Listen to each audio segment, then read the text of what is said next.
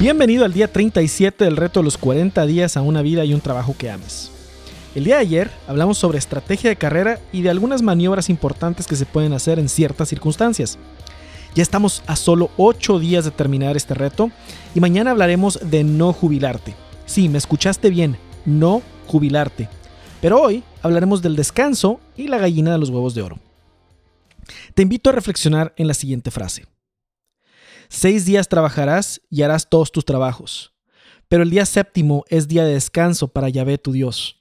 No harás ningún trabajo, ni tú, ni tu hijo, ni tu hija, ni tu siervo, ni tu sierva, ni tu ganado, ni el forastero que habita en tu ciudad. Pues en seis días hizo Yahvé el cielo y la tierra, el mar y todo cuanto contienen. Y el séptimo descansó. Por eso bendijo Yahvé el día del sábado y lo hizo sagrado. Éxodo 20 del 8 al 11.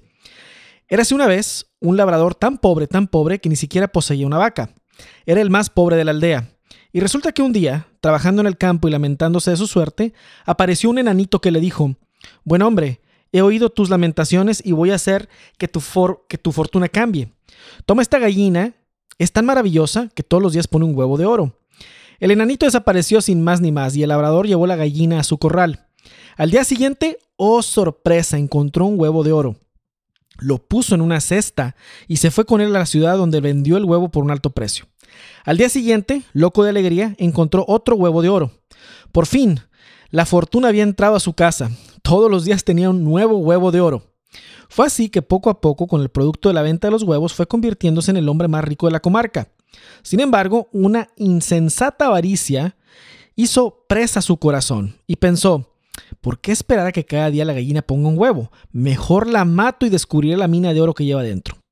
Así lo hizo, pero al abrir la gallina no encontró nada y la gallina se murió. Aunque el trabajo es algo a lo que dedicaremos gran parte de nuestra vida e influye mucho en todo lo demás, no es lo más importante de nuestra vida. Hay otras áreas que son mucho más importantes y una de ellas es nuestra relación con Dios y los demás. Esto no quiere decir que el resto de los días de la semana no sean espirituales y no sean ofrecidos a Dios, porque como lo dijimos antes, si no trabajas para Dios de lunes a viernes o a sábado, entonces ¿para quién trabajas? Dios nos llama a ofrecer un día a la semana totalmente para Él y dado que la mejor expresión de amor a Dios es nuestro amor por los demás, nos llama a vivir ese día con las personas más cercanas como nuestra familia.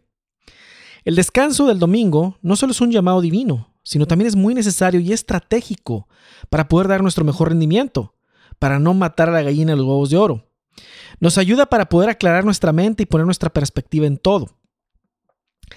En el ajetreo de la vida moderna hemos perdido el ritmo y la armonía que debe haber entre actividad y descanso. Muchos sostienen como una medalla de honor el estar ocupados y exhaustos. El estar exhausto se ve como todo un logro y una marca de carácter, cuando en realidad es todo lo contrario, porque hacer más actividades no es necesariamente equivalente a más logros, ni más éxito, ni más productividad. La sociedad actual piensa como el de la historia de la gallina y los huevos de oro. Mira, qué buen rendimiento puedo dar con descanso. Imagínate sin descanso cuánto más podré rendir. Y bajo esta lógica terminan matando su recurso más importante, que son ellos mismos. Aunque el trabajo y la vida son un binomio inseparable, eso no quiere decir que seamos nuestro trabajo. Somos muchísimas cosas más. Nuestro trabajo es una expresión de los dones y talentos que Dios nos ha dado, pero es una de varias expresiones. Y como lo hemos dicho antes, nuestra vida se compone de diferentes áreas.